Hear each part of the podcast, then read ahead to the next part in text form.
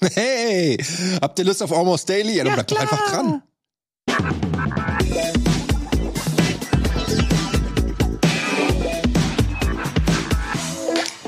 Schönen guten Tag. Herzlich willkommen zu Almost Daily.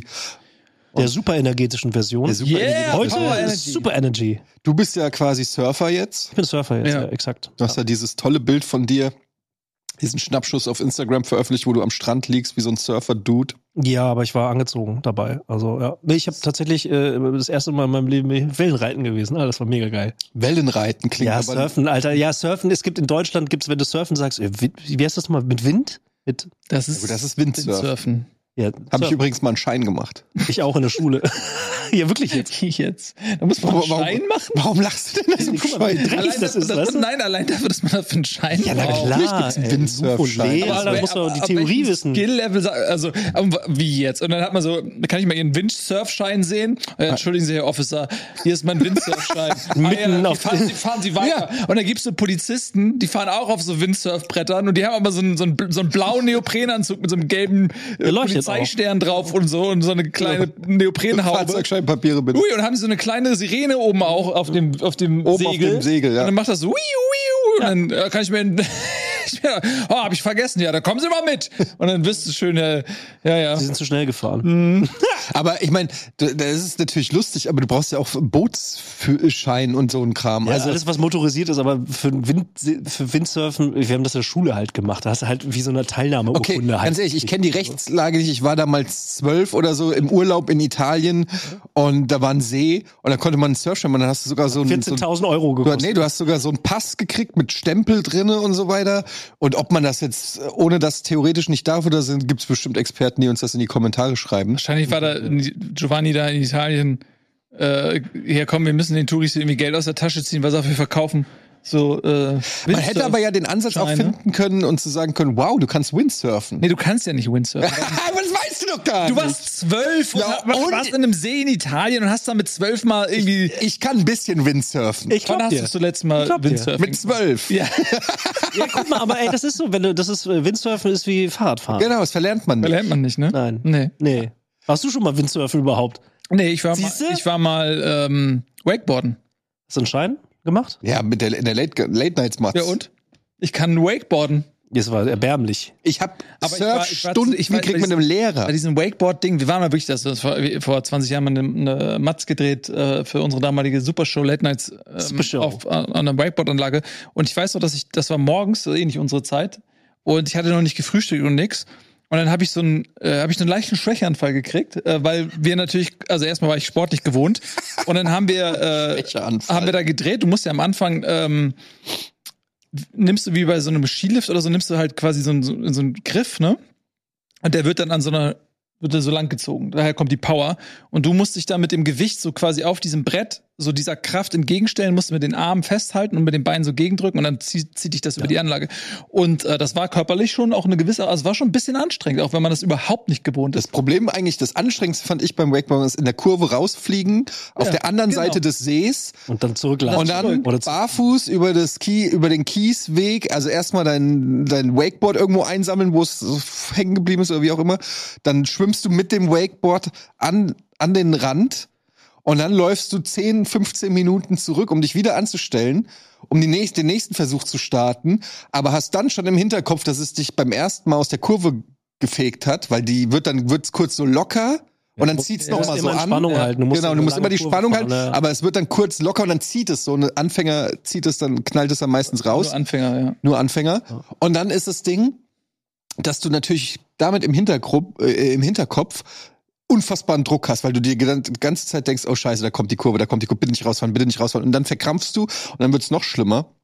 Ah. Und ähm, ja, aber es macht äh, unheimlich Spaß, habe ich Mhm. mir sagen lassen. ja, also, ich, ich, ja, also zum Glück bist du eins mit der Natur, deswegen hast du das Ja. auch easy peasy sofort hingekriegt. Aber ich wollte gar nicht ablenken. Wir waren bei dir und deinem Nee, ey, Surfurlaub. es ist, ey, mit Mann, mit 40 das erste Mal surfen, so, du, dieses Klischeebild, ja, Wellenreiten, dieses, dieses Klischee, du sitzt im Meer und wartest auf die richtige Welle, es war alles, es war genauso, es war super. Ich war in Sunford. Aber wo hattest du das denn her, das Surfbrett überhaupt? das gab's da, gab's da, so, ich, Aus, auszuleihen oder Ja. in so einem Surfshop? ja, exakt. Und wollten da auch keinen- Neoprenanzüge. Wir wollten so. kein Ausweisdokument oder so, Null. also ein Schein, ein Ich Surfschein. hatte meinen, meinen Windsurfschein dabei.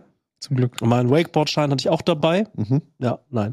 Äh, nee, konntest du Neoprenanzüge ausleihen und wir waren so ein bisschen so, ja, es, es ist kalt, wir brauchen vielleicht auch Handschuhe. Und dann hatte die Frau, die da das ausgeliehen hatte, wirklich so, ihr braucht keine Handschuhe. Also wirklich so ein bisschen so von wegen, oh, ihr Loser, ey. Das war, das war sehr, sehr angenehm. Das war schon gleich, gleich mit dem richtigen Gefühl ins Wasser gegangen. Dann hatten wir diese Neoprenanzüge an und sind da rein. Das war fucking geil. Es war so lächerlich gut. Du sitzt auf Wie hoch sind denn Board. da so? Also Ach, die da so waren nicht hoch in Wellen? Sanford, das ist 20, 30 Minuten von Amsterdam entfernt, also in, in Holland. Und das war, du konntest ellenweit rausgehen. Es gab dann halt äh, immer so Sandbänke und ähm, das, es gab so verschiedene Grenzen. Also das heißt, ich konnte die, wenn ich wollte, konnte ich die ganze Zeit stehen und halt auch in die Welle reinspringen, anstatt die ganze Zeit oben auf dem, auf dem Board zu paddeln. So. Und wenn es sich dann zerlegt hat, irgendwie, dann hast du eigentlich auch immer irgendwo dann doch Sand unter den Füßen gehabt. Also es war nicht so tief. Deswegen auch Sandford. Siehst du. Und ähm, ey, war einfach geil. War einfach mega geil. Und so mal wieder so einmal so komplett durch eine Waschmaschine von einer Welle überrollt zu werden, ey, auch einfach fucking ewig nicht gehabt. Mhm. Hat echt Spaß gemacht. Und dann oben sich drauf zu stellen und dann auf Fress zu fliegen und dann nochmal Konntest du wirklich so in so einer, Ein in so einem. Tunnel bist du dann Nein, da so rein nein, oder was? Alter. Was denn? Du denkst, das ist so geil, ey. Wie du, du denkst wieder in diesen, in diesen äh, Kalenderbildern, Ja. so von irgendwelchen Surfprofis, diese Enkelkinder von Björn Dunkerbeck oder so, wie so durch diese so kippende Dauerwelle Elvis Presley-like und dann so durch diesen Tunnel durch. Jetzt guck ihn dir mal an. Aber er- erstes Mal Ich Surf mit ich 14. hab mir das, ich, ich, ich, ich, mir wird sowas häufiger in meine, in meine äh, Instagram-Timeline gespielt von irgendwelchen Surfern. Und dann 50 denke ich immer so, ja, aber ich denke immer so, naja, eigentlich fahren die So ja in dieser, in diese We Welle so, ne? Die fahren die ja so schräg Mhm. quasi runter und fahren dem Wellenbruch davon. Und dann denke ich so, eigentlich, ich glaube, ich könnte es. Ja. Wenn ich das ausprobieren Ich muss es gar nicht so ausprobieren. in diesem Tunnel, Weißt du, was vielleicht schwer ist, dann nochmal so sich hinzuknien und nochmal so die Hand ins Wasser. Weißt du, während du surfst, so ein bisschen, oder dieses, oder so. Ja, genau. Handstand habe ich probiert. Geht easy. ja. Ist easy. Und dann nach über den Wellen kam so ein 360 und wieder landen. Ja, Ich hätte halt Schiss vor Haien, das ist das Problem. Ja, die haben ja dann ja, wir haben vorher schon platt gemacht. Bevor so. wir ins Wasser gehen, Ja. erstmal rufst du Habe ich auch ein Video gesehen. An und dann Wenn ein Hai kommt, soll man einem Hai vorne auf die Schnauze, hauen. ja, nee, so runterdrücken. Mhm. Das mögen die nicht. Also dann, das finden, empfinden die als dominant und könnte sein, dass sie sich verziehen. Ja? Es ist ein Video, was ich gesehen habe. ich sogar kommentiert, habe ich gesagt, dass ich das das nächste Mal ähm, umsetzen werde, wenn mich ein Hai angreift. ja sehr gut. Ja, es Haie sind erstaunlich ähm, seltsame Wesen, weil ich werde aus denen nicht ganz schlau. Auf der einen Seite sind das äh, seelenlose Fressmaschinen, die einfach wirklich komplett alles wegfressen. Auf der anderen Seite gibt's immer wieder so Videos und Berichte von so Leuten, die dann mit denen tauchen. Es gibt so ein Video, was auch alle Jahr, paar Jahre mal wieder irgendwo in irgendeinem Feed gespielt wird.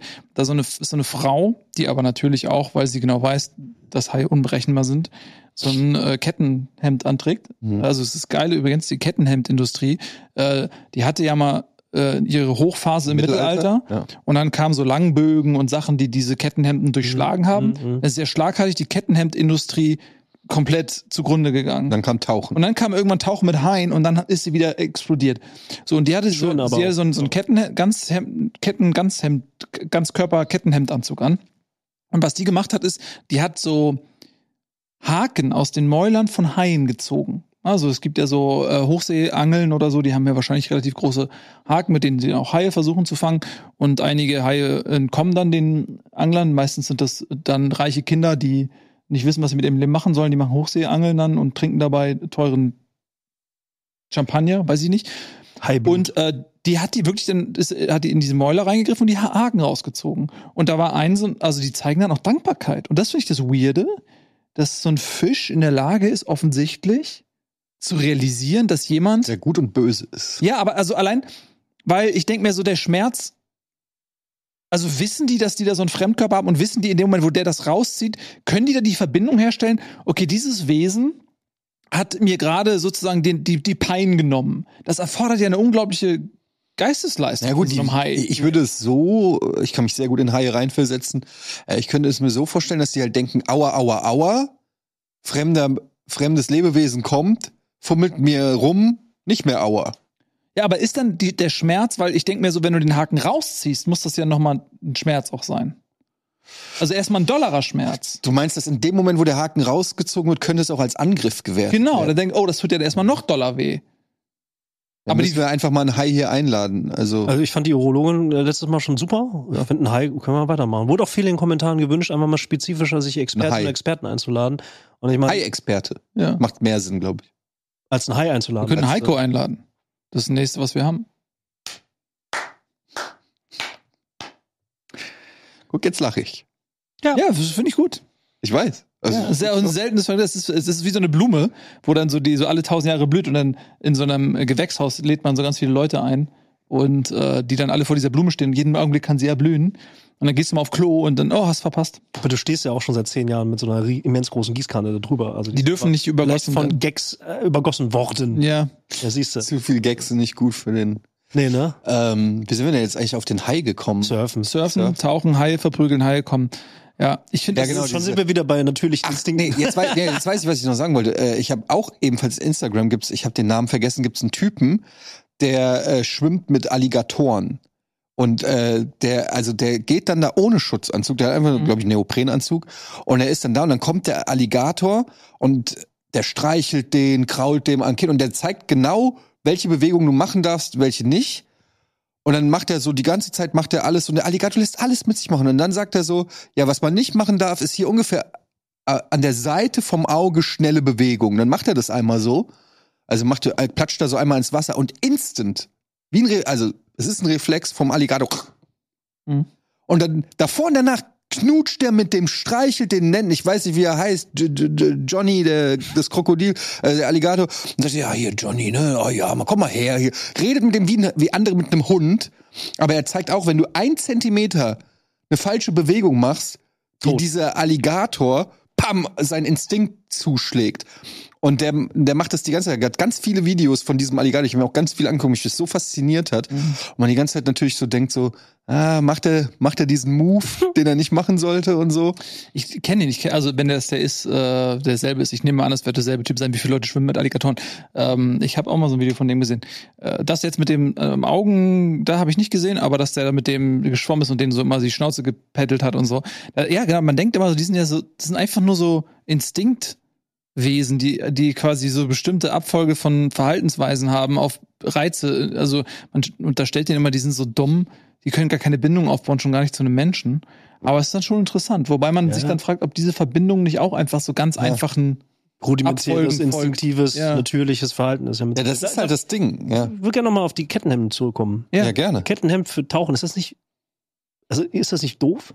Ist das nicht schwer? Ja, Weil die rosten. Ne, du, du, Unter anderem Ja, Salzwasser, aber ich meine, das sein. ist einfach mal ein paar Kilo, die du, das sind ja auch 20 Kilo. Die ja, du aber äh, Taucher haben auch Gewichtsgürtel zum Beispiel, damit du absinkst. Ein, der menschliche Körper tendiert ja dazu, Mhm, nicht mhm. einfach mal so in die Tiefe zu sinken, es sei denn, du brauchst für den Film jemanden, der trinkt. Ja. Was ich übrigens immer sehr geil finde, äh, ganz oft in Filmen, es ist eigentlich ganz oft, wenn jemand ertrinkt, ist fast immer diesel derselbe Aufbau, wenn jemand ertrinkt. Äh, er schwimmt, so und dann lässt er irgendwann den Kampf sein und du siehst, wie eine der Mensch so mit aber mit weit aufger also mit aufgerissenen Augen, aber es kommt auch keine Luft mehr raus, sinkt einfach so wie wie tot in die Tiefe, richtig weit und dann im letzten Augenblick kommt noch jemand und packt seine Hand und zieht ihn wieder hoch. Mhm. Und ich finde es immer extrem, ich bin noch nie ertrunken, aber ich finde es extrem unglaubwürdig. Also allein, dass Von der, Physiognomie. Also ja, einfach, also dass, es dass, es dass er einfach so absinkt, aber noch so bei vollem Bewusstsein ist, aber nichts mehr macht. So dieses, oftmals scheint er noch irgendwo so ein Lichtkegel in die Tiefe oder so. Und ja, dann- aber das ist ja, da, da bist du ja jetzt wie Eddie sozusagen. Und dann wieder mit einen Vorlagen, hochziehen. mit Vorlagen, die du äh, irgendwo in der Popkultur. Ja, genau, das rede ich ja davon. Das Ertrinken in Filmen ist ja immer gleich. Und dann gibt's immer Leute, die schaffen es aber auch, äh, so einen völlig leblosen Körper ohne Probleme wieder an die. Oberfläche zu ziehen. Und ich denke mir so, ja, aber also wie, du kriegst auch nicht einfach so einen, so einen Körper einfach so schnell wieder da hoch. Und dann, wenn sie an der Oberfläche sind, dann schnappen sie nach Luft. Ich, da müsste man, müsste man Bademeister für sein. Ja. Wenn man Bademeister wäre, wäre der, der wüsste Bescheid. Wer wäre von uns der beste Bademeister? Daniel Buddimann. Gar Warum? keine Frage. Von uns dreien jetzt in dieser. Runde, oder was? Ja, wenn einer von uns ein Jobangebot als Bademeister ist, wer wäre der bestgeeignetste Bademeister? Ja, also Buddy wäre schon der beste. Ba du wärst ein klischeehafter Bademeister, weil du so dieses Meckerige hast. Und du sitzt auf dem Stuhl und grumpelst da, hey, komm mal raus da. So, das würde schon, so könnte ich mir gut vorstellen. So, aber Buddy wäre halt jemand, wo man sagt, der hat einen geilen Bademeister, weil Buddy wird mit den Leuten reden, da wird er so, hey, ähm, du, ey, ich verstehe so, du willst auch gerne ins äh, Schwimmerbecken, Nee. ey, aber ich wollte mal sagen, da äh, an dieser ist Bahn trainieren gerade die. Aber das ist ja, du, du schaffst ja gerade ein neues Berufsbild. So ist ja kein Bademeister. Ja, deswegen sag ich, aber er wäre ein geiler Bademeister. Er wäre jemand, wo man, jetzt, oh, ich freue mich, diesen Bademeister Okay, aber zu die sehen. Frage zielt ja schon so ein bisschen dahin, Aber realistisches Bild Re eines realistisch wäre, also ich fühle mich ehrlich gesagt ein bisschen angegriffen, weil ich finde, ich bin prädestiniert, Bademeister zu sein. Warum? Ja, weil ich fett, faul auf dem Stuhl sitze, Leute anschreien Ja, kann und erstaunlich gut schwimmen. Ich meine, ja. Ich habe noch nie einen Bademeister gesehen, der tatsächlich ins Wasser gesprungen ist. Ich glaube, dass sich das darauf reduziert, dass sie meckern. Ich, Abschreckung. aber es ist ja gut zu wissen, dass ich es könnte. Ja, Also wenn alle aber du müsstest, du müsstest schon über einen sehr langen Zeitraum aufmerksam ins, äh, auf die Leute gucken. Und, Ach komm, als ob die aufmerksam Darfst nicht in dein Handy gucken. das ist ein bisschen das Ding. Sonnenbrille ist cool. Das ist ein wiederum aber das meine ich, das ja. genau da wollte ich was anspielen. gegen mich spricht. Ja, das, äh, Ja, das ist eine würdest, gute Frage. Nils, du würdest, äh, du würdest schon alles erfassen, aber du würdest auch nicht in Aktion treten. Nee, ich wäre kein guter Bademeister. Also erstmal würde mich diese Kakophonie an Geräuschen, ich gehe jetzt schon nicht gerne ins Schwimmbad, weil mir ist das zu voll, zu laut. Ähm, das, das mag ich nicht. Ja, ist so. Ich mag das nicht. Das, wenn, wenn, das ist mir zu wild. Also, das ist so meine Sinne werden überfordert von zu, also es ist einfach zu viel. Ja. Und ich glaube, weil ich dann, weil du sagst ja, ich erfasse das alles und so ist es, Ja. aber ich, dadurch kann ich auch nichts ausblenden. Also bei mir ist es auch immer so, wenn ich, Du wirst dauernd reinspringen und Leute retten, die nicht gerettet werden Nee, müssen. ja, ich, es würde mich einfach, es, ist, es ermüdet mich einfach so. Es ist aber, mir ist es irgendwann mal aufgefallen, ähm, dass zum Beispiel, wenn man, ihr kennt das, wenn man so mit, mit einer größeren Gruppe unterwegs ist, ne, mit so mit Freunden oder so, solch so fünf, sechs Leuten ge- geht man so die Straße und es bilden sich so Gesprächsgrüppchen und dann gibt es manchmal so Leute, die sagen was und keiner reagiert, weil gerade alle irgendwie sich nicht auf diese Person konzentrieren. Bei mir ist es mir ganz oft passiert und ich habe dann immer als einziger geantwortet, weil ich das mitbekommen habe und das die Person tut mir dann leid, wenn niemand darauf reagiert. Und ich dachte immer, alle ignorieren diese Person und fand das immer voll mies, wa wa warum da keiner drauf eingeht. Und irgendwann habe ich gedacht, ich glaube, die kriegen das gar nicht mit. Weißt du, was ich meine? Ja, ich versuche die Connection zum Bademeister. Ne, was, nein, weil Buddy gerade sagt, ich würde das erfassen, aber ich würde nicht reagieren. Aber es ist extra, es ist, genau, es ist ja völlig richtig. Dann wär's, aber dann würdest du ja sogar ein guter Bademeister sein, weil wenn du merkst, alle können schwimmen, aber der eine nicht. der Nee, aber- ein bisschen so drei Aber die Vorstellung, dass du auf so einem hohen Nee. Stuhl da sitzt, Ja. Wo keiner so richtig an dich ran kann. Ja, das ist vielleicht was Schönes, aber Da so. könntest du auch Tennisschiedsrichter werden. Ja, Tennisschiedsrichter Ja. wäre besser. Tennisschiedsrichter wäre besser, aber das ist auch ein Scheißjob. Tennisschiedsrichter, doch sobald ein Tennisschiedsrichter, Ten- ah, Tennisschiedsrichter, wenn sie aktiv werden müssen, sind sie immer Arschlöcher. Heutzutage, glaube ich, auch ist Tennisschiedsrichter fast das, die haben ja alles, alle Linien mittlerweile Video überwacht. Ja. Also der Tennisschiedsrichter ist mehr oder weniger fürs Zählen zuständig und als Punching Ball für frustrierte Tennisspieler. Ja. Forty Love. Ja, und er hat auch überhaupt keine Autorität in dem Sinne. Wenn manchmal gibt's ja so Clips von irgendwelchen ausrastenden Tennisspielern, die den Tennisschiedsrichter zehn Minuten lang beschimpfen, der immer noch beschwichtigt, der sich dann so runterbeugt von seinem Stuhl. ja. So, nein, er, er, er hatte auch und der sagt, what the fuck are you doing? Und er kann, weißt du, im Fußball kannst du wenigstens rote Karte, dann hast du so ein bisschen so, Ey, wie lustig wäre das, wenn sie einfach äh, Videobeweis auch beim Tennis einführen müssen, aber er muss jedes Mal runterklettern. Es dauert einfach länger, weil er jedes Mal von seinem Stuhl, von seinem das mussten die ja früher. Hast du schon mal Tennis geguckt? Wie für ein Videobeweis? Ja, nicht für einen Videobeweis, Ja. aber wenn, zum Beispiel, wenn äh, auf dem Sandplatz ein Abdruck war und dann zeigt der eine Spieler, ey, der war drinne und der andere sagt, nee, es ist der Abdruck, dann ist der Ist immer so von lustig. seinem Ich habe noch nicht. Nee. von seinem Tennisstuhl da runter, hat erst das Ding so zur Seite geklappt, ist runter, hat geguckt, welcher von den beiden Abdrücken ist es jetzt, hat sich für einen entschieden, völlig per Zufall, als ob er es gesehen hätte und ist dann wieder hoch. Das gab's ganz oft. Mhm. Das gibt's halt jetzt nicht mehr so oft, weil mittlerweile alles äh, Video Ja, elektronisch ist auf jeden Fall. Ich habe eine geile Bademeistergeschichte erlebt. Ähm, äh, und unser Sohn, der wollte unbedingt vom Dreier springen. Der war noch ziemlich klein. So, der Ältere, der ist gesprungen. Das war okay, hat er schon vorher mal gemacht. Und das war im Urlaub irgendwo. Und äh, ein Freibad draußen. Und der jüngere ähm, Sohn wollte halt auch springen.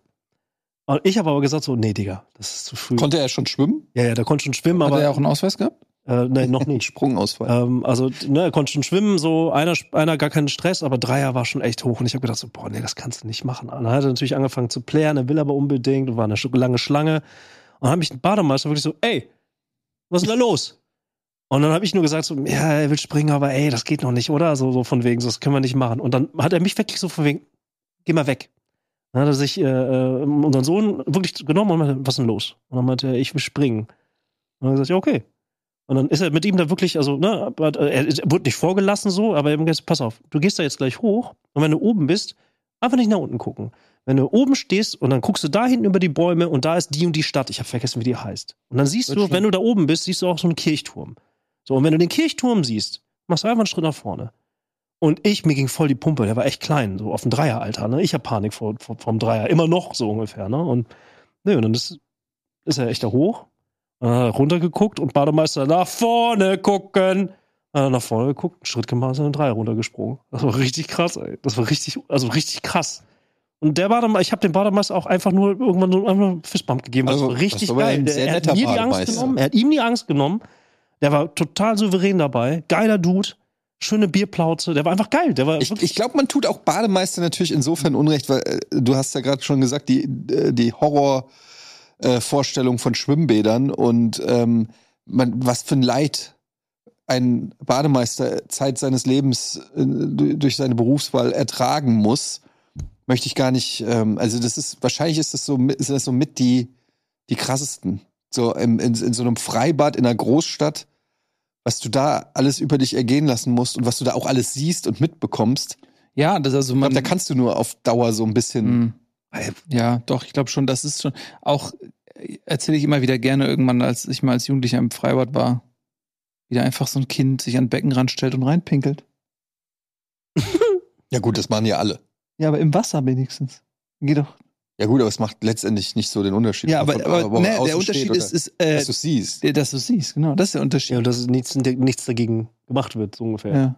Aber äh, spielst du nicht bei äh, Baldur's Gate auch so einen Bademeister? Wie jetzt? Ich bin Barde.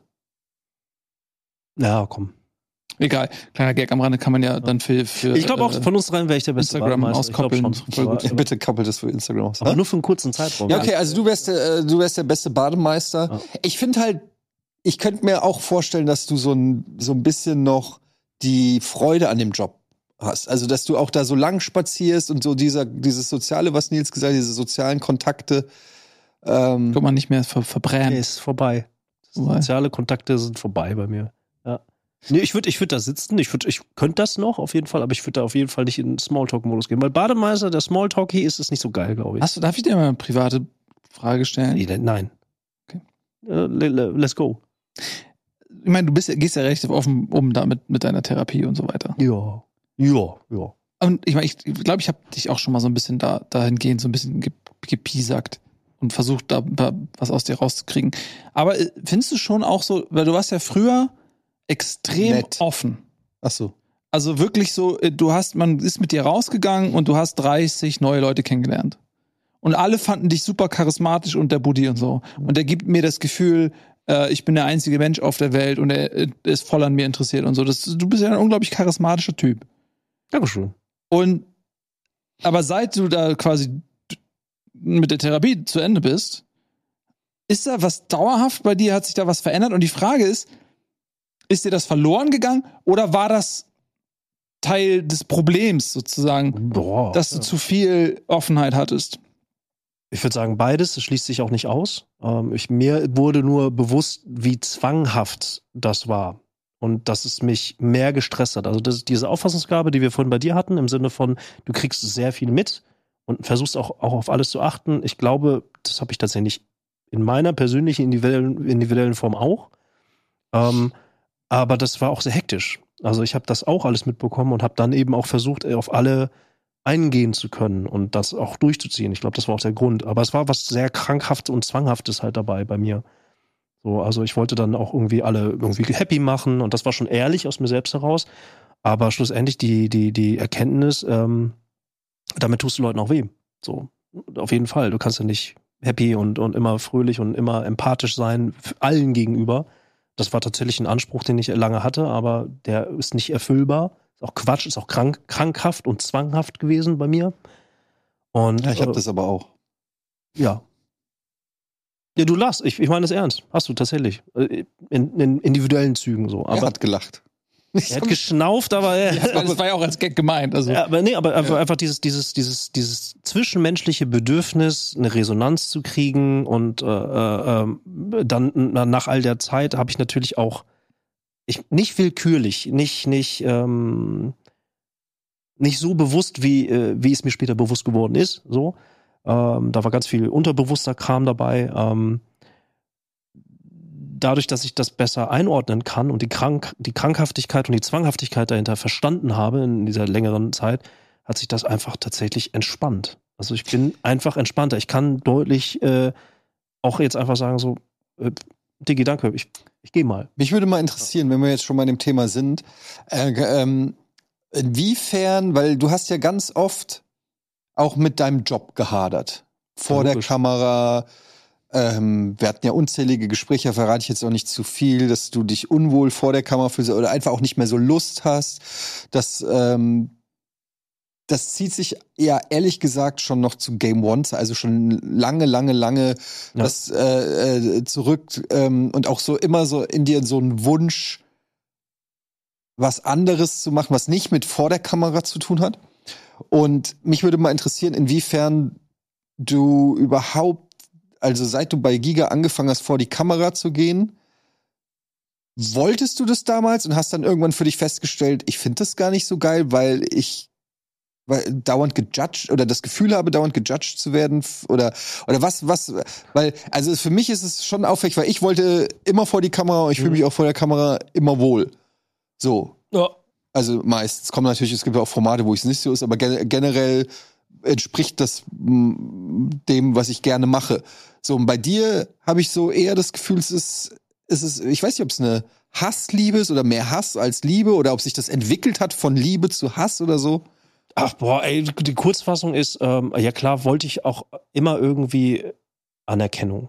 Also ich wollte gesehen werden und ich wollte irgendwie auch lustig sein, so der Klassiker. So, das, so fing das ja damals äh, in der Ausbildung an bei Giga, da habe ich dann die Chance bekommen, das war total geil. Das war super. Aber äh, dieses im Rampenlicht stehen war für mich dann irgendwann relativ schnell eher wie so ein Fluch. Wann fing das an? Mit Game One? Als es irgendwie noch krasser wurde, dass du Mm, nicht es mehr U-Bahn fahren vor- kannst, glaub, ohne dass war- irgendwelche es Leute fing dich eher voll vorher an. Ich glaube, es fing vorher schon an. Also Ja? das waren so die letzten Jahre Volo äh, in Düsseldorf tatsächlich. Da fing das, glaube ich, schon an, dass ich Schwierigkeiten damit hatte, das, was privat und emotional bei mir los ist, ähm, zu maskieren. Also, Mhm. ne? Und das fing eigentlich in Düsseldorf ja schon an. Also da privat ging es halt bei mir auch schon rund, halt so mit Krankheit und Pipapo. Und da habe ich schon gemerkt, es wird immer anstrengender, eine Maske aufzusetzen und dann halt zu performen, also den Knopf zu finden, den wir alle kennen, den viele Leute kennen. Ähm, da fing das eigentlich schon an. Und äh, bei Game One, brauche ich nicht erzählen, das war einfach Hardcore. Das war einfach äh, ab absurd irgendwie und gleichzeitig auch geil. Aber auch da war es immer schon so, dieser Moment, wenn, die, wenn das rote Licht angeht. Ähm, ja, ich hatte beides. Ich hatte auch, Entschuldigung. das ist so lame, Alter, ey. Ähm, äh, wenn das rote Licht angeht, dann, dann geht's halt los, dann triggern auch so Handwerk und ne, du hast dich vorbereitet oder nicht vorbereitet, klappt trotzdem gut und du hast totale Euphorie und Adrenalin, das ist alles da so. Aber was bei mir immer da war, war dieses, ähm, das ist eine Kraftanstrengung gewesen, das, was sonst noch im, im Kopf ist, dann wegzulassen. Mhm. Genau. Diese Balance, die ist äh, über all die Jahre immer wieder, hat, hat Outbreaks gehabt, hat Peaks gehabt und das war dann immer schwieriger für mich, das zu handeln. Und da auch so eine Grauzone zu finden, habe ich über viele Jahre eben nicht mitgekriegt. Das wisst ihr ja auch alle.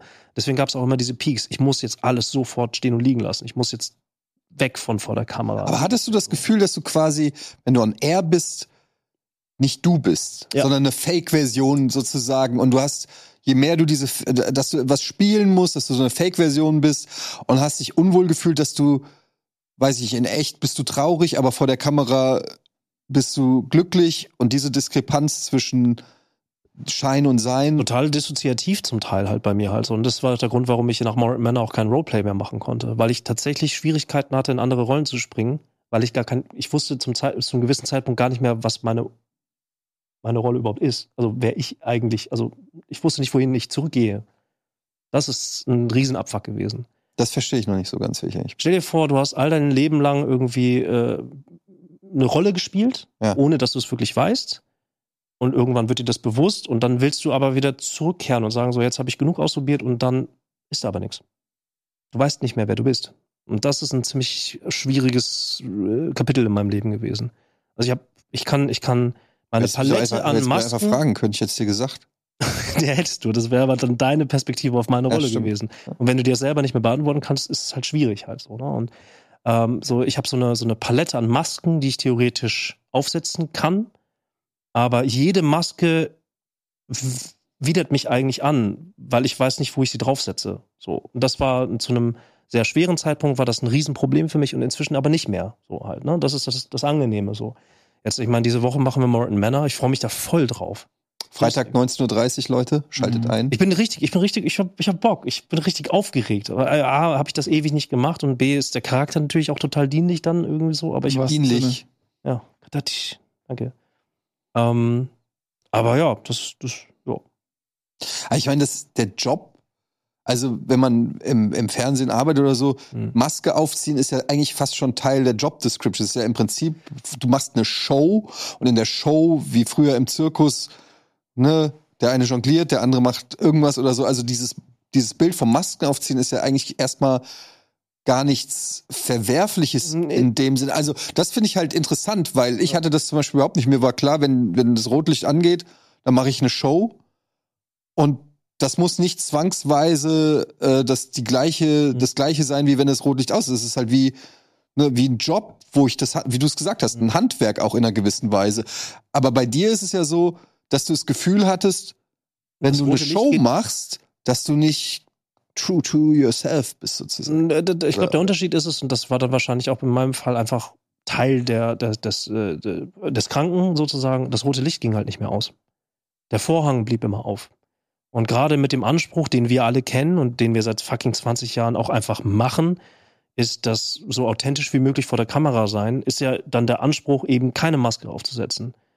Aber wenn du auf dem Weg dorthin sozusagen irgend, und das ging mir halt so, ich habe halt so ein bisschen meine Identität einfach verloren. Mhm. Meine Identität nach 20 Jahren Mediengeschäft ist halt einfach immer dieses, Ja, ja, das, was, was halt, was halt dann irgendwie auch als Referenz für mich selber dient. Ich verstehe das, das, Ja. das mit dem Identitätsverlust verstehe ich. Ich frage mich nur, wie es so weit kommt oder was überhaupt das verursacht hat, diesen Identitätsverlust. Also, dass du quasi Ja. nicht mehr weißt, wer du bist, was ist der echte Booty, was ist ein Fake Booty, was ist ein authentischer Booty. Also, das sind ja so, das finde ich halt interessant, so wie, wie, wieso, weil ich habe, wir haben das ja mitgekriegt, diese Bürde, die du hattest, wirklich diese Bürde, on air zu gehen, das war ja für dich, deshalb warst du ja auch lange nicht on air. Ja, ja, so, das nicht, das ja, war ja ja. wirklich das Schlimmste, was man dir antun konnte, war, Mhm.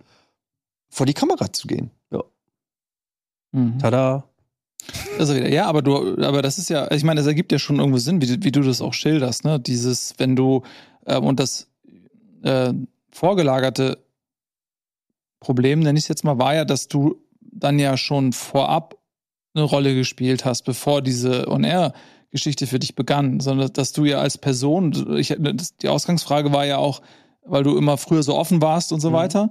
Ähm, und wenn dann die Erkenntnis ist, okay, das war schon immer Teil deines Lebens, dass du Rollen gespielt hast, sage ich mal, und dann kommst du in eine Situation, wo du beruflich Rollen, also dein, dein Maskenschrank erweitert sich auf einmal und äh, du weißt nicht mehr, okay, wer bin ich, wer bin ich und wo fängt die Maske an und äh, wo hört sie auf, wo, wo ist der echte Booty zu finden? Und wenn, du- wenn dann, wenn du für andere Leute eine Maske aufsetzt und auf einmal ähm, verlierst du selber den Bezug zu dir. Das ist ja schon auch etwas, was einem auch Angst machen kann. Ich verstehe Das ist, ist nicht, es ist nicht nur der Job per se. Also ich glaube, also, oder die Geschwindigkeit. Also ihr seid nicht schuld, sag ich mal. Nach der stimmt sogar. 20-jährigen äh, Geschichte so. Das fing bei mir natürlich früher an. Das hat ganz viel mit der Privatinsolvenz der Eltern zu tun, mit diesem Trieb, ich muss was tun. Ich, ne, also ich muss auch, ich muss auch fröhlich sein, ich muss auch, ne, also das fing viel früher an, schon deutlich. In, einem, ja, im Pubertätsalter fing das bei mir alles an. Also das schlussendlich. Aber das Aufräumen und eben nicht auch zum Beispiel Unterhaltung, Fernsehen, geile Events, viel Liebe, viel Anerkennung, das als ein als eine Vermeidungsstrategie zu nutzen, sondern zu erkennen, was es dann auch irgendwann ist, nämlich eine Vermeidung von dem, was noch tiefer schlummert im Unterbewussten so ungefähr. Das ist, äh, glaube ich, nichts anderes, äh, war dann schlussendlich das, weswegen ich in Behandlung gegangen bin so lange. Und dadurch konnte einfach zumindest so viel in der, in der rückwirkend tatsächlich zum Glück noch irgendwie aufgeräumt werden, dass ich jetzt deutlicher sagen kann, das, das bin schon ich, ja doch. Punkt. Ohne rotes Licht oder auch mit rotem Licht ist egal. Also der, der, der Grund, warum ich jetzt hier wieder sitze, ist einfach, geht wieder. Ich hab Bock drauf.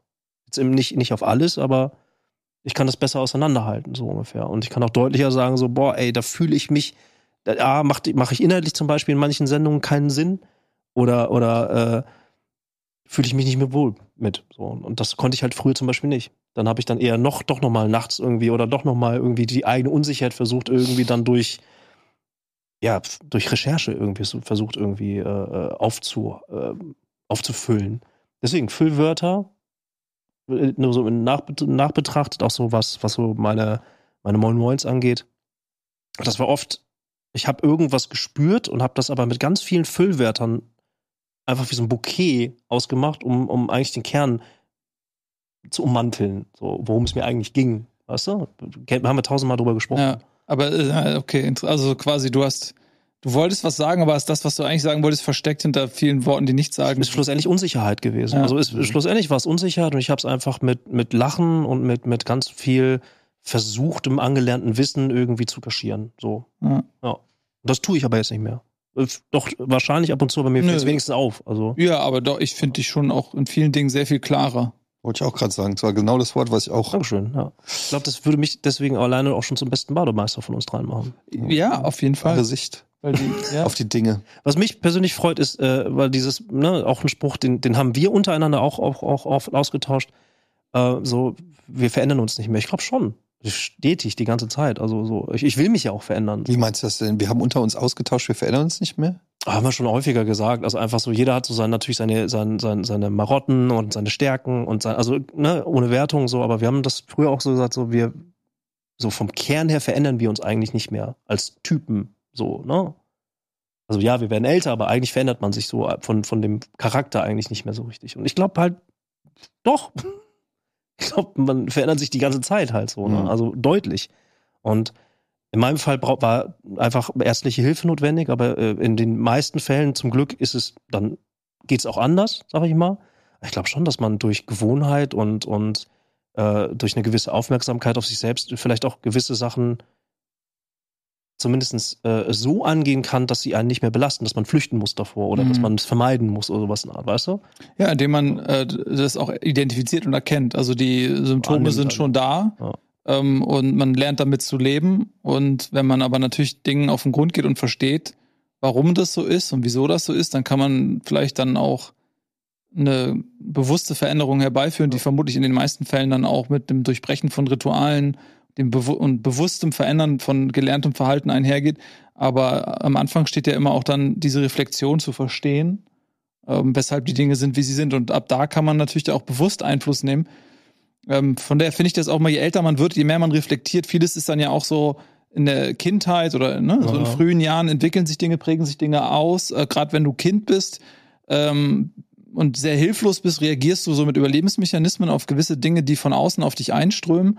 Und da gewöhnst du dir Verhaltensweisen an, die behältst du dann bei. Und eigentlich ist es dann vielleicht so eine Art Überlebensmechanismus ähm, eines Kindes, ne? das innere Kind oder so, ähm, ohne dass ich, ich meine, das ist eher allgemeingültig so, ne? Aber deswegen glaube ich auch, dass man schon sich auch im Alter ähm, durch Reflexion auf jeden Fall noch verändern kann. Aber ich verstehe auch voll, was du meinst, was so, ähm, man ist man hat im Grundsatz, man hat das Sediment hat sich gelegt, ne, man es, gewisse Dinge, Charakterzüge sind wie wie, wie sie sind und es wäre vielleicht auch ein bisschen spooky, wenn man sich charakterlich nochmal komplett auf links dreht. Also wenn man gar nicht mehr wieder zu erkennen ist, finde ich das fast fast angsteinflößend. Ja. Äh, wenn man gar nicht mehr zu, zu erkennen ist. Ne? Das ist so ein bisschen wie diese diese diese äh, kennt ihr diese Schneemannskugeln mit Schnee drin und man schüttelt ja. die und dann schneit es so. Ja. Ähm, früher habe ich das immer wieder geschüttelt, die ganze Zeit. Ja. Ich habe es nie mal sacken lassen, so, weißt du? So, und ähm, jetzt habe ich es einfach mal sacken lassen. Es dauert halt fucking. Also in meinem Fall hat es einfach sehr lang Zeit gedauert. Wenn sich etwas über Jahrzehnte hinweg irgendwie aufgebaut hat und dann, äh, ähm, ich habe immer erwartet, dass auf Knopfdruck geht's besser, aber tatsächlich war das so eine Spanne von vier Jahren, die zumindest zu diesem Punkt hier geführt hat. Also es hat einfach fucking lang gedauert. Zwei Jahre lang habe ich gedacht, das bringt alles nichts. So, und dann mhm. irgendwann gab es dann doch den Punkt halt irgendwie, wo einfach durch die Konstanz und diese fucking langen Zeitraum das dann doch irgendwas gebracht hat. Und das ist ganz geil. Also das ist wirklich äh, empfehlenswert. Sich auch mit Hilfe länger Zeiten zu nehmen, weil das, was 30, 40 Jahre vielleicht dann einfach permanent gelebt wurde, braucht dann wahrscheinlich auch ein bisschen länger Zeit, um gewisse Gewohnheiten dann äh, sozusagen irgendwie auch wirklich mal umzuschiften. Wisst ihr, um mal ganz Ja. kurz den Ja. endlich, äh, ich weiß nicht, was der Timecode ist, aber ähm, eigentlich geht es ja in jeder Folge um KI, Elon Musk und Aliens. Ähm, das haben wir gut umschifft. Aber ähm, einmal ganz kurz KI, weil ich kann mir, weil mein, ich musste gerade dran denken, dass die ähm, ja, ich will auf was hinaus, dass die Kapazität dafür, dass jeder Mensch quasi sich so sehr mit sich auseinandersetzen kann, ist ja nicht gegeben, weil du brauchst ja einen Experten oder Expertin, die dich begleiten kann auf Yes. diesem Weg. Das kann man ja in den allermeisten Fällen kann man sich ja nicht selbst therapieren. Ähm, und ich kann mir aber gut vorstellen, dass es irgendwann in 50 Jahren ähm, schon sowas wie digitale Therapeuten gibt, die ähm, helfen können. Moment, meinst du digital, also KI-Therapeuten? Weil digitale Therapeuten gibt's ja schon. Nee, jetzt nicht äh, Professor Dr. Okay. Anneliese Kühlmann ist zugeschaltet über. Ja, okay. Teams, sondern schon ähm, Mhm. einen digitalen Avatar, eine KI-Therapeuten sozusagen, der kann mir vorstellen, dass es gibt, der einem hilft, der, mit dem man sich unterhalten kann. Ich bin mir, äh, du, äh, das wird, da wird auch bestimmt schon längst geforscht. Also ich wird, das ist, so oder so wird was passieren. Es werden neue Formate, neue Produkte, neue, neue äh, Erkenntnisse irgendwie äh, rauspoltern, weil die Gesellschaft braucht definitiv mehr Pflege, Mhm. Mentalpflege, auf jeden Fall. Also einer der sinnigsten Schritte neben KI. Also ich habe ja auch damals gesucht und ähm, Empfehlung nach wie vor Keep, äh, nee, ähm, Kind Words. Ein super geiles Ding da. Das hat mir echt geholfen, heißt Anfang. das? Kind- Words. was ist es das? Einfach. Ist einfach nur so eine Lo-Fi-Environment. Das ist ein Spiel. Auf Steam kannst du es runterladen. Hat Bedima damals gezeigt. Und da kannst du einfach nur Nachrichten schreiben. Also anonym. Mehr ist es nicht. Also einfach nur, An wen? Ja, an wen? ja, an, an, an den Äther, an andere Leute. Und die lesen das dann. Die lesen das, die kommen dann sozusagen wie so kleine Papierflieger rein. Du kannst da draufklicken und dann sind das Nachrichten von irgendwem, der Aber die auch. kennen mich doch antwortet. gar nicht. Ja, exakt, das ist es ja. Du hast Mhm. keinen Druck, dass du dich zeigen musst. In meinem Fall war das total hilfreich. Anstatt es irgendwie schwerfällig irgendwie als Brief an irgendwen zu schreiben oder an mich selbst, hat mir einfach so dieses Setting, Lo-Fi, total geholfen, überhaupt erstmal was rauszuplären. So ganz niederschwellig so. Mhm. Und ähm, ich habe damals auch dann, aber das, äh, im Nachgang wusste ich, das war dann auch schon wieder sehr manisch. Da habe ich dann halt auch geguckt, was gibt's da noch und und hier und Gaming und bla und ich wollte alles wissen. Äh, da gibt's auf jeden Fall schon viel. Was ich mir wünsche auf jeden Fall für die kommenden zehn Jahre, weil es einfach fucking sinnvoll ist, dass äh, Kreativtherapie vom äh, Kassen, äh, also Kassen, dass die Kosten einfach sinken und dass es kassenärztlich zugelassen wird. Also Deutschland ist da schon sehr strikt, was äh, die, die, die Übernahme der Kosten angeht. Mhm. Aber Du das kannst macht dir eine. Therapie verschreiben lassen, auf jeden Fall. Ja, aber nicht alle. Also das ist ja das Ding. Also du kannst halt Psychoanalyse, Verhaltenstherapie, es gibt da, ist gerastert äh, so, noch. Also es gibt diese, ja, ich will nicht zu viel erzählen, aber in Holland zum Beispiel ist es so, dass du von der gesetzlichen Krankenkasse halt auch Kreativtherapieformen bewilligt kriegen kannst. Das ist Musiktherapie, es ist Kunsttherapie und ähm, ne, je technischer wir werden und je kreativer unsere Gesellschaft theoretisch dann auch sein kann, desto eher kann es vielleicht ein, ein, ein, ein, ein Kicker sein, dass du dich wirklich auch in die anderen klassischen Therapieformen halt begibst. So. Mhm. Und das wäre fucking sinnvoll, weil äh, jede Therapieform ist voll bis oben hin. So, du brauchst zwei Monate im Durchschnitt, wenn es denn überhaupt so schnell geht, irgendwie, dass du einen Therapieplatz kriegst. Ja. Ich glaube, die größte Überwindung ist überhaupt erstmal diesen Schritt zu machen, ähm, jemanden anzurufen und äh, sich vorstell, äh, vorstellig zu werden. Ich, äh, das, ich finde, das ist in, in, ich hatte ja auch schon mal eine Therapie und Mhm. äh, meine Erfahrung mit Depressionen und so weiter. Und ich finde ähm, es extrem schwer, gerade wenn man in einer Depression ist, diesen Schweinehund zu überwinden, äh, den Hörer in die Hand zu nehmen, jemanden Ja. anzurufen und dann musst du dich ja auch erstmal, also im besten Fall triffst du dich mit, äh, also gehst du mit und guckst erstmal, ob die Chemie überhaupt stimmt, ob das überhaupt passt und so weiter. Und ähm, ich finde, das ist äh, sehr schwierig Ja. äh, noch, ähm, weil da sehr viel auf Eigeninitiative ankommt. Plus, zum Beispiel in meinem Fall ist es so, ich, ich habe ähm, fast schon eine Neurose, was an, was so kon fremde Kontaktaufnahme angeht. Oder was auch Ablehnung angeht. Also ich äh, tue mich sehr schwer, so äh, offizielle Anrufe zu machen oder so. Und ich gerate ja auch schnell dann mal mit Leuten aneinander oder so. Also es ist wirklich ein innerer es macht mich richtig unruhig, wenn ich dran denke, ich muss äh, irgendwie einen Arzttermin machen oder so. Vor allem, wenn es ein Arzt ist, wo ich noch nie war. Wenn das jetzt irgendwie die Hausärztin ist, wo ich seit 15 Jahren bin, ist nochmal was anderes. Aber dann so diese Vorstellung, ich will eine Therapie machen, ich muss erstmal eine fremde Person kontaktieren, der dann so ein bisschen auch schon so intime ähm, Sachen über einen erzählen, die mich beschäftigen, dann feststellen, vielleicht mag ich die nicht, dann macht schon wieder das Kopfkino, wie sage ich jetzt der Person und so, da sind so viele Sachen dann in meinem Kopf, dass ich dann auch eher dazu neige, naja, komm, so schlimm. Mhm. Ne, und dann schiebt man das so raus, dann prokrastiniert man das immer äh, weiter. Und ich irgendwie finde ich, müsste es da ein leichteres System geben, weil gerade die Leute, die eine Therapie brauchen, haben ja vielleicht genau in solchen Punkten, auch aufgrund ihrer Depression oder so, aufgrund ihrer Neurosen, haben da Defizite. Das heißt, was ich eigentlich sagen will, ist, dass viele Leute, die vielleicht eine Therapie bräuchten, Mhm.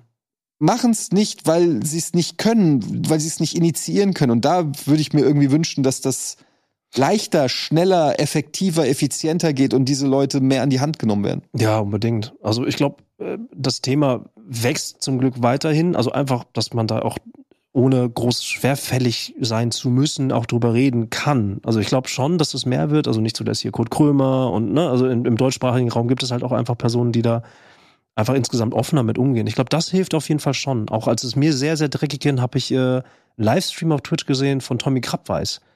Da war Maire zum Beispiel mit dabei und die haben halt ganz offen darüber gesprochen. Maire? Maire äh, Stretter, die Pen and Paper, äh, Pen and Paper, Maire, die war auch ganz oft hier schon, ist wurscht. Irie. Maire, Maire, ja. Mhm, Oder Bi äh, Bina Bianca, die war auch da mit im Gespräch. Also die haben zum Beispiel Nee, einfach. nein, meine ich Freiraumreh. Nein, das Nein, ist Kim, nein. das nochmal, ne, genau. Okay. Ist egal. Ja. Aber das wiederum hatte mir damals zum Beispiel geholfen. Da war ich ganz kaputt. Ich habe das aber mitbekommen, habe ich dann live zugeschaltet. Mir tat das total gut, andere Leute zu hören, die das einfach schon mal durchgemacht haben und zu sehen irgendwie, ja, okay, die sind noch da. Ist cool. So. Aber ja, du, äh, dieser, dieser Schritt, diese Überwindung sozusagen und dieses Kopfkino loszulassen und an einen Punkt zu kommen, dass man es dann durchzieht irgendwie, hardcore schwer. Ich bin Es voll kann, bei ja auch, dir. Also, es kann ja auch sein, du rufst jemanden an, sagst hier, ich weiß nicht, was, äh, jetzt nicht in meinem Fall, aber so, ich bin suizidgefährdet, mir geht, oder gut, da würdest du wahrscheinlich sofort Platz kriegen, ich weiß es nicht, da kenne ich mich nicht aus, aber du sagst denen irgendwas, ja, mir geht's richtig schlecht. Ich heule jeden Tag. Mhm. Ich komme nicht aus dem Bett, ich krieg meinen Job nicht mehr hin, ich kann mich nicht mehr um mich selbst kümmern. Und dann sagt die Person dir, ja, äh, ich habe aber kein, leider keine Termine, probieren Sie es mal woanders. Diese Absage in dem Moment, wo du eine Depression hast, ich glaube, dass das ganz schön krass ist. Also, ja, weißt ich ja du, das, gehabt. ja, ja, genau. Ja. Ich, ich kenne das auch. Und deshalb finde ich das so, irgendwie müsste es da eine andere, eine positivere, eine optimistischere Version geben. Du kannst eigentlich Leuten, denen es so dreckig geht, Hm. psychisch, den kann man eigentlich nicht vom Kopf stoßen irgendwie. Wisst ihr, was ich meine? Ich finde, das ist irgendwie so ein bisschen paradox. Ist, nee, ist es, aber deswegen, deswegen, also es gab dann äh, letztes Jahr, glaube ich, ähm, auch vorgeschlagen, so eine Art Rastertherapie. Ich habe den offiziellen Namen vergessen. Vielleicht äh, krie- kriegt ihr es noch hin, weil es war schon ein großes Thema irgendwie. Da hat die Politik versucht, äh, von der CDU einen Vorschlag irgendwie, äh, das, den Bereich Psychotherapie zu rastern. Das bedeutet, so Klassifizierungen nochmal herzuleiten, äh, von wegen, wie wir dann diesen Pflegestand irgendwie besser organisieren können. Aber es war halt dann sehr unmenschlich, sag ich mal. So irgendwo muss man dann ja Wege finden durch diesen Zustrom an Leuten, die mentale Schwierigkeiten haben und es werden de facto mehr in unserer Gesellschaft, überall auf der Welt. Das muss ja irgendwie organisiert kriegen und da sinnvoll irgendwie auch größerflächig drüber zu sprechen, findet, glaube ich, nicht so richtig statt. So, ähm, aber wie gesagt, es gibt da jetzt schon, es gibt da so viele Ansätze irgendwie, die einfach auch umsetzbar sind, glaube ich. Also wie gesagt, und sei es nur kassenärztliche Approval von anderen Therapieformen, die dann zum Beispiel Einstieg sind halt, weißt du, Einstieg zu weiteren klassischen medizinischen Formen so halt. Mhm. Aber wenn du, äh, wenn du Angebote hast, die trotzdem einfach klar deutlich medizinisch irgendwie sind, ähm, aber ey, Theatertherapie war richtig scheiße. Und gerade, ne, so von wegen. Erklär, erklär, erklär. Theatertherapie? Oh Gott, ja, das war hart. Aber äh, schlussendlich sehr wichtig, war ein Schlüssel für mich auf jeden Fall. Ähm, Gruppen, Gruppen, Gruppentherapie war das. Das war schon für mich der Killer. Also war ganz anstrengend, aber ging in meinem Fall ja nicht anders. Und da war es dann wirklich so, ähm, dass du zum Beispiel Gegenstände bekommen hast und die solltest du dann irgendwie hinlegen und dann wird gedeutet. Oder aber du springst in gewisse Rollen. Das war schon ein bisschen strange alles. Aber gib mal ein Beispiel für in gewisse Rollen. Also wie muss man sich. Äh, es wurde eine Szenerie vorgegeben und jeder konnte sich, es, sollte, konnte einen Gegenstand darstellen, wer in der Szenerie ist, Hafen zum Beispiel. Und dann war jemand, hat sie ist jemand eine Möwe gewesen und dann war jemand anderes Boot. Also du solltest in Rollen springen tatsächlich. Und so, das war die Form, die ich kennengelernt habe. Und dann hast du als Möwe gesprochen? Und dann war das einfach so, dass du in der Gruppe zwischenmenschlich sozusagen dann sozusagen eine Szene gespielt hast. Und das zum Teil war schon Auslöser für manche Leute, der diese, diese Überlegung, also niedrigschwellig, sich in anderes hineinzuversetzen, aber trotzdem zwischenmenschlich zu agieren. Also Scham ist dann ein wichtiges Thema, ne? deine Scham vor dir selbst zu verlieren, mal was zu machen. Mhm. Also Theatertherapie war abgefahren, weil Aber es ging jetzt nicht darum, so nach dem Motto, ähm, ja, ich bin Kran, weil ich. Und der Gedanke ist, ah, okay, du nimmst einen Kran, warum nimmst du einen Kran? Ja, weil ich das Gefühl habe, ich muss immer so schwer heben. Also Schluss, jetzt- schlussendlich also so- mit, äh, du, äh, schlussendlich, da ich bin ja kein Profi, aber schlussendlich hundertprozentig. Also das ist so dieses klassische irgendwie, äh, du kriegst eine Aufgabe, aber die Therapeutin oder der Therapeut, der Therapeut weiß im Hintergrund natürlich, was genau da wie zusammenhängt oder gibt Indizien oder sowas in der Art. So. Da waren richtig harte Sachen dabei in der, in, der, in der Therapie. Also auch so Traumaverarbeitung von anderen. Und dann wirst du auch gefragt als Gruppe, ob du daran teilnehmen willst. So, wenn eine andere Person sozusagen eine, eine, ein, ein Erlebnis sozusagen mit, wie so eine Art Regisseur dann sozusagen anrichtet, dann äh, wird die Person gefragt, ob sie selber mitspielen will oder als Beobachter steht. So, sowas halt. Da waren richtig harte Sachen dabei. Wer- Werde ich jetzt auch nicht drüber reden, weil es halt schon, ne, das ist schon wirklich fucking intens gewesen. Von den Leuten, die dann da in deiner Gruppe sind, sozusagen, deren Biografie oder. Und ich auch. Ich habe auch mitgemacht. So, es war Ja. richtig hart. Dann, es gab, es gab verschiedene, ja, verschiedene Module. Ich weiß nicht, ist das falsche Wort, aber verschiedene Mechaniken. Und eine davon war auch so die klassische Hero Story in sechs Bildern. Erkläre so, erzähle eine Geschichte. So eins, ne? Und dann wurde auch erklärt, so ganz klassisch Hero Story. Und dann sollten wir einfach so ein Blatt malen und haben halt auch Zeit dafür und einfach eins, zwei, drei und dann auf klassische Hero Story. So, ne? Der Beginn der Reise, äh, erstes Obstacle, ähm, sowas halt, ne? Ähm, das gehörte zum Beispiel auch in diese Form halt mit rein. Ja, ich finde es halt auch interessant, weil du hast gerade Kurt, Kurt Krömer gesagt und ich glaube, das ist ja noch mal so ein Faktor, wenn man auch eine Person der Öffentlichkeit ist.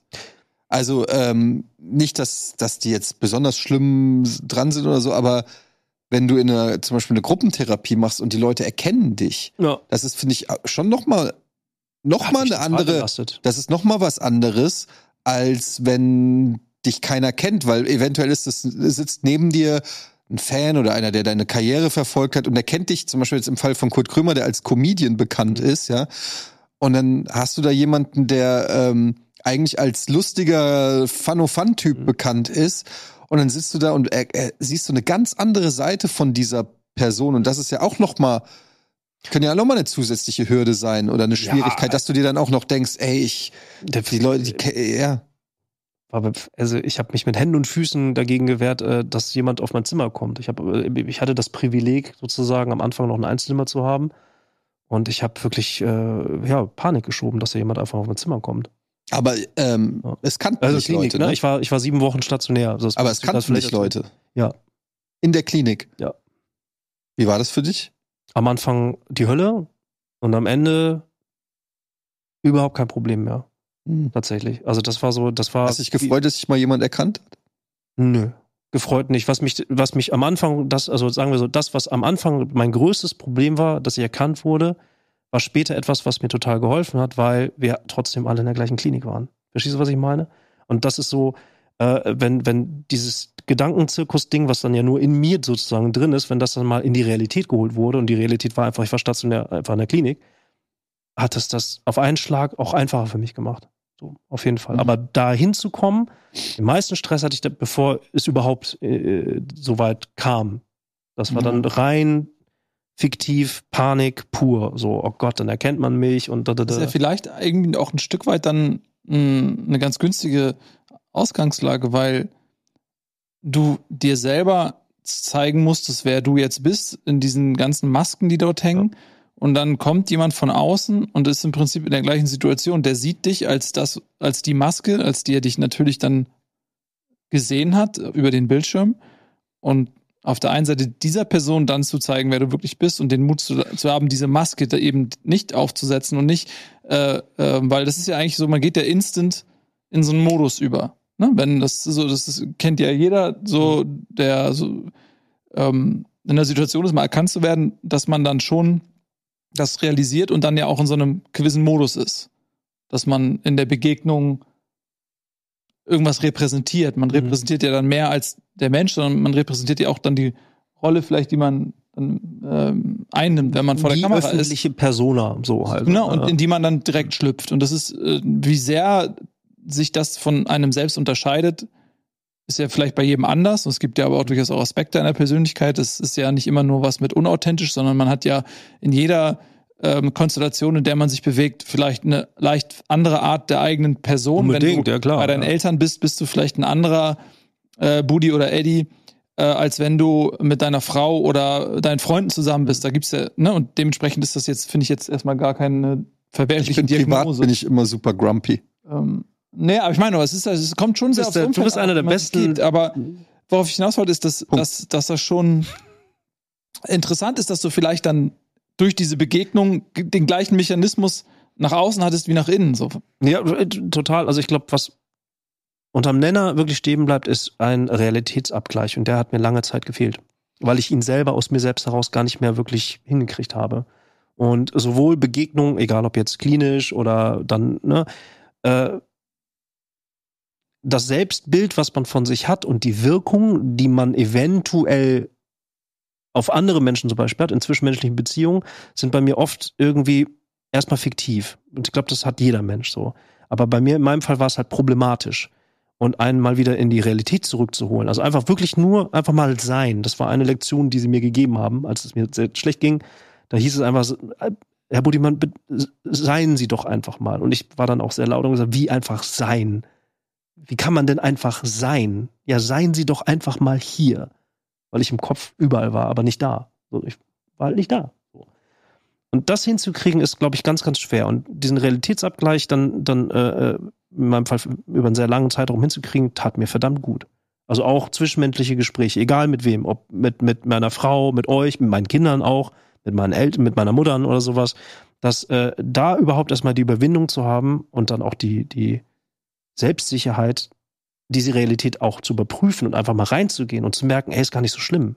In meinem Kopf ist das alles die Hölle, wenn ich ein Gespräch suche und dann aber das Gespräch dann äh, zu suchen und, und, und wahrzunehmen und dann in dem Gespräch zu sein, hat mir total geholfen. Hm. Total. Aber da musste ich erstmal hinkommen. Und da musste man mich bei die Hand nehmen. Und um so einen kleinen Kreis zu schließen, äh, die, die Therapeutinnen und Therapeuten, die ich äh, äh, zwangsweise, kenn, notwendigerweise kennengelernt habe, waren im Prinzip wie meine Bademeister. Die haben mir gesagt, ey, guck nicht nach unten, sondern guck da hinten hin. So, die haben mir Ankerpunkte gegeben und mir einfach Tipps gegeben, die ich in, in, panischen Momenten halt nutzen kann, so dass ich trotzdem Schritt mache und nicht daran zugrunde gehe, sondern einfach mal vom Dreier springen, so ungefähr. Und das hat toi toi toi geklappt. Was auch hilft, ist die Gewissheit, dass, äh, äh, auch wenn es lange Wartezeiten noch sind, dass das System noch, zum Glück noch da ist. Das heißt, falls es irgendwie wiederkommt, dann weiß ich aber, was ich zu tun habe. Und das hilft mir zum Beispiel sehr. Total. Also, Ich glaube, das ist ein ganz wichtiger Faktor. Ähm, was ich damals gemerkt habe, ist, nachdem ich da raus war aus meiner Depression, habe ich mich selbstbewusster und stärker gefühlt als je zuvor, weil ich gemerkt habe, weil ich genau wusste, wie scheiße es mir ging und Mhm. wie mies ich mich gefühlt habe und wirklich quasi die Lebenslust verloren hatte, sage ich jetzt mal. Und niemals zu dem Zeitpunkt, wo es mir so schlecht ging, daran geglaubt hatte, dass es mal wieder besser wird. mhm. Und, und, und du fühlst dich ja auch immer schuldig, weil Leute sagen dir dann ne, Sachen und Mund, wollen dich aufmuntern und das prallt alles an dir ab und fühlt dich, eigentlich macht es dich noch schlechter, weil du das Gefühl hast, alle haben schon was versucht bei dir zu bewirken und es klappt nicht und dann fühlst du dich auch noch schuldig, dass es nicht klappt, dass du denen nicht das Ergebnis präsentieren kannst, was du gerne würdest und so weiter. Das ist wie so ein Teufelskreis. Aber wenn man es mal rausgeschafft hat, dann macht es so Klick und man merkt so, wow, mir ging es mal so schlecht Mhm. und ich habe das überstanden. Und das rüstet einen für zukünftige Probleme irgendwie, finde ich, dass man irgendwie sagt, so, ich weiß, dass ich aus der tiefsten Scheiße auch wieder rauskomme und es mir wieder besser geht. Diese Erkenntnis, Mhm. dass, dass es äh, sozusagen ein, ein Licht am Ende des Tunnels gibt, das hat mir auf jeden Fall sehr geholfen. Ich will jetzt nicht sagen, es ist gut, wenn jemand eine Depression durchmacht oder so, aber dieses Durchbrechen dieses Teufelskreis, wenn man es denn schafft, das kann einem viel Kraft und Stärke geben, so äh, äh, rückblickend. Und so schwer das auch ist, irgendwie, ich, es ist, es ist ein Krankheitsbild und dafür gibt es ausgebildetes Personal und die helfen einem genau diesen Schritt zu machen. Dafür sind sie da. Das geht, also für alle Menschen, die das irgendwie alleine hinkriegen, äh, toi toi toi, aber äh, es gibt, ne, genau diesen Schritt hinzukriegen, sich überhaupt erstmal helfen zu lassen, das ist äh, eine Hürde so. Und ähm, ähm, äh, es tut, glaube ich, dann, wenn es Leuten auch so geht, ähm, gut zu hören, dass ja, es gibt Leute, die sind in Therapie gegangen, die haben sich Hilfe geholt und haben dann, äh, wie auch immer, diese Talsohle dann vielleicht auch durchschritten. Dieses Bohmer macht alles kaputt. Ja. Äh, Suddenly Deep schon wieder, ne? Ja, es hat, Ja. Einen, es hat einen, einen ernsten, äh, eine ernste Satzung genommen, aber ist ja auch mal interessant. Also kann man ja auch mal machen. Ja, ich, ich habe mich immer gefragt, so wie, wie, wie, wie sehr will ich denn eigentlich mit dem Thema irgendwie dann in die Öffentlichkeit gehen, tatsächlich Mhm. so, ne? Also wie viel will ich davon eigentlich denn erzählen und keine Ahnung was und Hättest ein Buch geschrieben, hättest ein bisschen Kohle mitmachen können. ich habe ich hab, ich hab überlegt, was aufzuschreiben. Ja, Dann war der Krömer wieder schneller. Nee, Buch ist einfach nicht so. Ich, ich, hab ich würde ich gerne lesen, ich habe sehr viel Positives darüber gehört und ich freue mich total. Also so, ähm, ne, aber ähm, ich glaube so generell, ich glaube so dieses, äh, auch in unserer Zeit dürfen wir nicht vergessen, äh, wir alle, unabhängig des Alters, sind die erste fucking menschliche Generation, die über diese Kommunikationswege verfügt, die wir halt haben. Und viel Ablenkung und viel Geballer so und viel Vermeidungsstrategie so ungefähr, ne? Ähm, da in die Richtung fände ich, hätte ich, äh, glaube ich, auch Lust irgendwie zu, zu schreiben irgendwie, weil ich glaube, ich bin schon so ein Paradebeispiel von viereckige Augen. Also ich jetzt. Ich glaube, bei mir ist es leider so. Wie meinst du das, Virgil? Ja, ihr kennt doch, wie, wie heißt der Pfeiffer und wie sie nicht alle heißen und früher, die wir auch immer gesagt haben, so, ah, laber nicht, du kennst dich nur nicht aus mit zu viel Medien und so. Ich glaube tatsächlich, ich habe in meinem, in meinem persönlichen Leben habe ich tatsächlich insgesamt zu viel Medien konsumiert. Aber das heißt nicht, dass äh, es immer übertragbar auf alle ist, aber Zu viel, aber zu viel für was? Also, Ich glaube, ich habe generell, ich habe äh, äh, sehr viel Zeit vom Fernseher verbracht, irgendwie, anstatt mit zwischenmenschlichen Interaktionen. Ich habe sehr viel, uh, ja, gerade in der frühen Kindheit auf jeden Fall. Aber du hast doch bis heute Battletoads nicht durchgespielt. Neulich habe ich es durchgespielt, mein Freund. Aber ja, ist okay. Äh, ne, Pornografie ist bei mir auf jeden Fall ein Thema. Ich habe sehr früh angefangen, okay, Porn zu gucken. interessant. Nee, ist ja so. Also Ja, Fabian hatte halt damals Premiere, da liefen damals schon die, die äh, High Glossy Porn. Also nicht die, nicht die billigen, sondern die, die großen, teuren Produktionen. Und dann hatte er auch noch so einen VHS-Rekorder, konnte ich mir alle halt einfach speichern. Das habe ich relativ früh rausgekriegt, wie das geht. Ja. Also, ich glaube, das macht was mit einem Pubertierenden, wenn du halt einfach äh, Hardcore-Porn mit, was weiß ich, 11, 12 irgendwie anfängst zu gucken.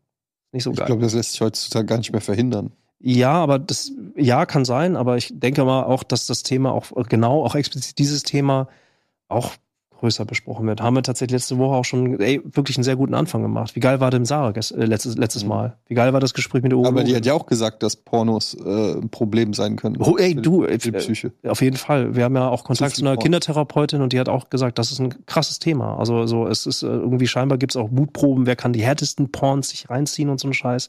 Das war in unserer Zeit, gab's das noch nicht. Also nee, wirklich gab's ja einfach noch nicht. Ja, also jede Generation hat ihre eigenen Herausforderungen. Ja. Die Schwierigkeit ist, dass dann die ähm, zuständigen Elterngenerationen dann wissen, was überhaupt passiert, was auf dem Schulhof passiert und dass sowas überhaupt ein Thema ist. Ne? Ja. äh, Du, schlussendlich ja. Ja, Also, ne, um- schlussendlich ja, aber Wie kriegt man es in den Griff? Ne? Ja. Ja, das ist auf jeden Fall ein krasses Thema, weil also bei mir ist jetzt gerade so, dass mein Sohn jetzt ins Gymnasium gekommen ist, sein erstes Handy gekriegt hat mit Mhm. WhatsApp.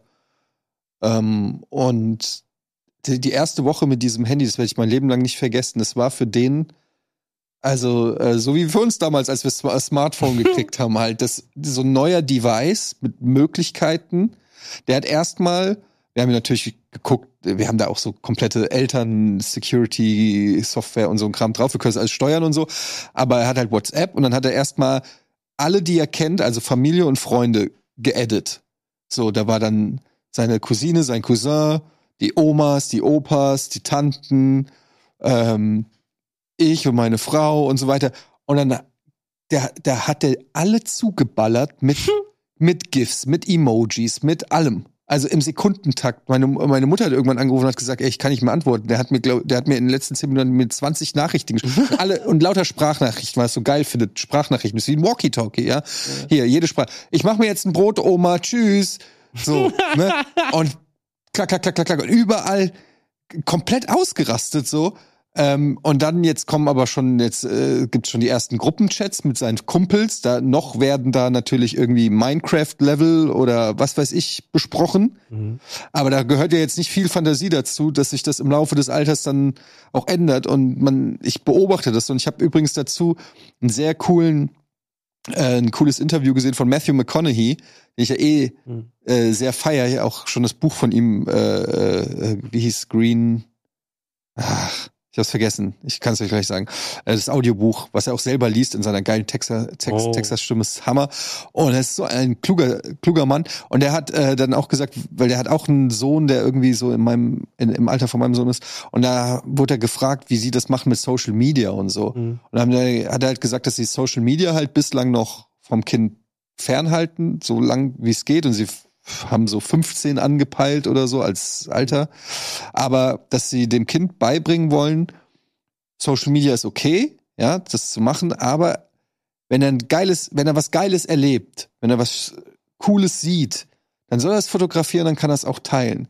Aber er soll nicht durch die Welt gehen und überlegen, was könnte den Leuten gefallen Mhm. und dementsprechend dann fotografieren. Also nicht leben für die Likes Mhm. in dem Sinne, also oh hier, äh, wenn ich mich so hinstelle, kriege ich fünf mehr Likes oder wenn ich so halte, kriege ich zehn mehr Likes, sondern Lebe nicht für die Likes, sondern like dein Leben. ja Mann, ne? So also aber ne, so find, finde schöne Momente und teil teil ruhig schöne Momente, aber mit einem anderen Mindset dahinter ist natürlich sehr idealistisch gedacht und ich weiß nicht, ob sich das so einfach umsetzen lässt in der heutigen Zeit, aber die Idee, Kinder so an Social Media ranzuführen, finde ich erstmal gut, dass du, ob es klappt, wie gesagt, Das ist werde ich eine jetzt Regel, sehen, die ne? ist eine Regel, die man auch nachvollziehen kann. Die kann man Das auch ist- selber ja, eigentlich sich, äh, na gut, da ist der Zug wahrscheinlich schon abgefahren, aber so kann man sich schon auch so ein bisschen beherzen, dass man so überlegt, so, ähm, ne, nicht zu, äh, nicht zu sehr inszenieren, nicht zu sehr nach den Likes zu denken, sondern Ja, da bist du ja bei Authentizität so, ne? Ja. Also äh, inwiefern versuchst du irgendwas zu kopieren, was sich als erfolgreich erwiesen hat?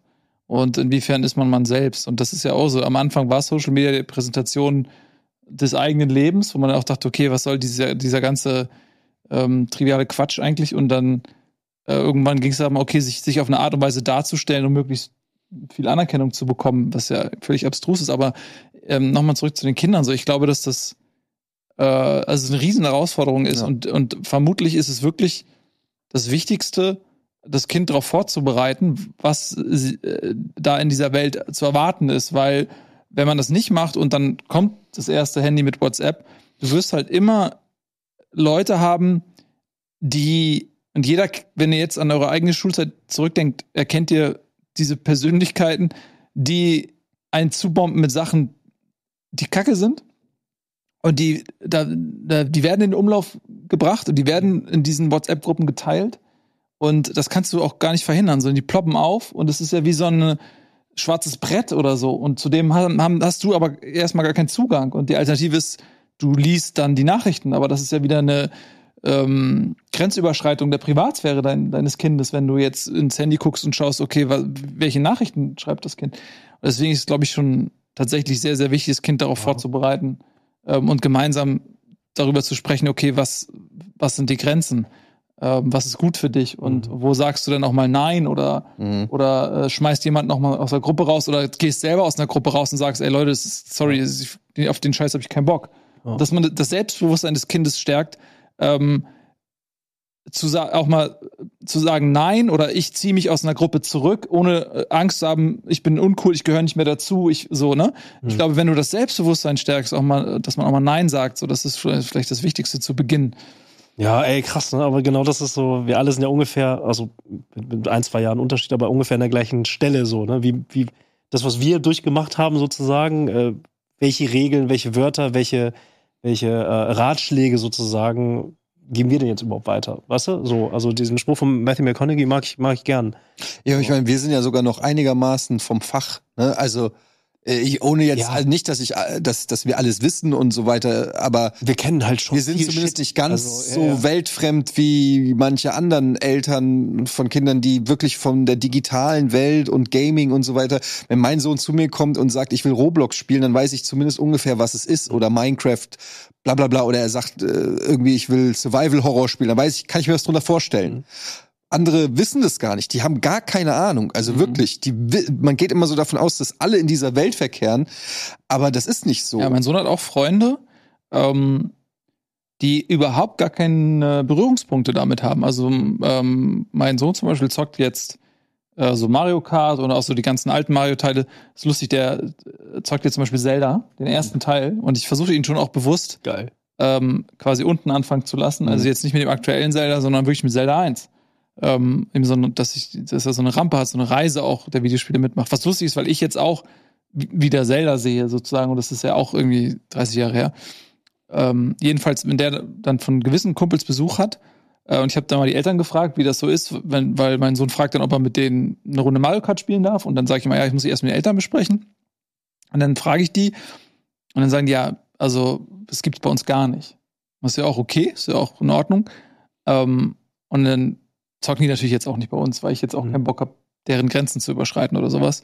Aber das ist schon interessant, weil die, die, die wissen gar nicht, die haben gar keine Berührung damit, auch die Eltern nicht, ne? Mhm. Die können das gar nicht so, auch nicht einschätzen, ob das dem Kind schadet. Ne? Und äh, deswegen, ich will auch für die natürlich gar nicht die Entscheidung treffen. Aber das meine ich nur so, aus der eigenen Realität, ja, natürlich hat mein Kind Zugang zu Videospielen. Mhm. Und ich entscheide dann, was ist gut für ihn, was überfordert ihn nicht und wie lange darf er und so. Aber er hat Berührung damit, ne? Und, Ja, und äh, das, heißt, das Kind wird ja irgendwann dann vielleicht ohne Assistenz der Eltern an den Punkt kommen, wo es sich dann dafür interessiert. Ja, also das sehe ich halt, also ich, gut, äh, am Ende muss das jeder selber, sel, selber entscheiden, Ja. äh, äh, selber entscheiden. Aber ich äh, handhabe das so, dass ich ähm, meinen Kindern lieber Medienkompetenz beibringe, weil wir halt in so einer medienüberfluteten digitalen Welt leben, dass ich Ja, es für unrealistisch halte, Kinder davon äh, komplett fernzuhalten. Das ist meiner Meinung nach nicht realistisch. Und äh, natürlich heißt das nicht, dass die alles machen dürfen ohne Kontrolle oder so. Im Gegenteil. Also da ich vom Fach bin, weiß ich auch ganz genau, was geht und was nicht. Ich halt versuche zum Beispiel bei meinen Kindern ähm, fernzuhalten, so jegliche Form von Lootbox-Geschichten oder äh, äh, Micropayment oder auch so Suchtspiele, die ich ja selber kenne, weil ich sie selber mag, auf dem Handy. Ja, irgendwelche Sachen, äh, schiebe zwei Sachen zusammen, dann hast du einen Vierer, schiebe noch zwei zusammen, dann den Vierer, dann hast du einen Achter. So Sachen, äh, die, die so süchtig machen, dass du sie als Kind kaum aus der Hand legen kannst. Und dann kannst du dem Kind auch keinen Vorwurf machen, wenn es dann nicht will, weil das einfach viel zu viel Spaß. Also Mhm. natürlich machen Videospiele Spaß, aber die haben ja dann auch kein konkretes Ziel. Bei Zelda kannst du sagen, so, wir machen jetzt noch den Dungeon oder wir holen uns noch das Item oder keine Ahnung, dann kannst du leichter auch dann so ein bisschen Grenzen setzen. Ähm, aber diese komplette Verteuflung, ich hatte mal ähm, oder ich habe immer noch eine sehr gute Freundin von mir, die kam, war auf der Waldorfschule und die durfte bis sie oder die hatte quasi bis sie äh, fast volljährig war, hatte die keinen Kontakt zu Fernsehen. Mhm. Bei mir komplettes Gegenteil. Sobald Kabelfernsehen in Deutschland war, war ich fertig, war, war ich lost. Videospiele, Kabelfernsehen, immer geglotzt, komplett lost. Also das komplette Gegenteil. Und mit 18 hat die Mutter den ersten Fernseher irgendwie rangeschafft und die ist nicht mehr aus dem Haus gegangen.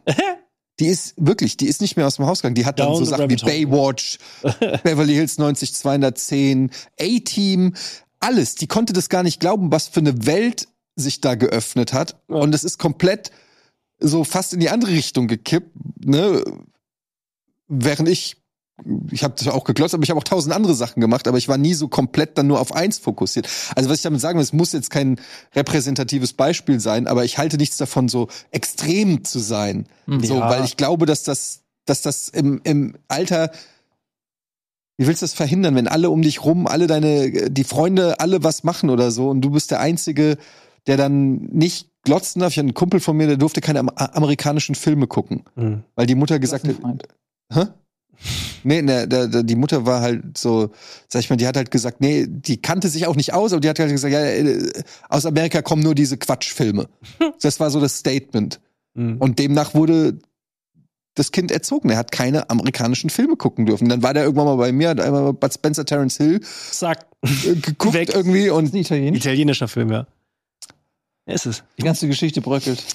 ja, du hast mich äh, überlistet. Da geht er wieder pinkeln. Ja. Das habe ich mich gefragt, ob er auch bei der Urologin, weil bei, Uro, bei der Urologin letztes Jahr umgenommen. hat er sich, hat er, ist er nicht pinkeln gegangen.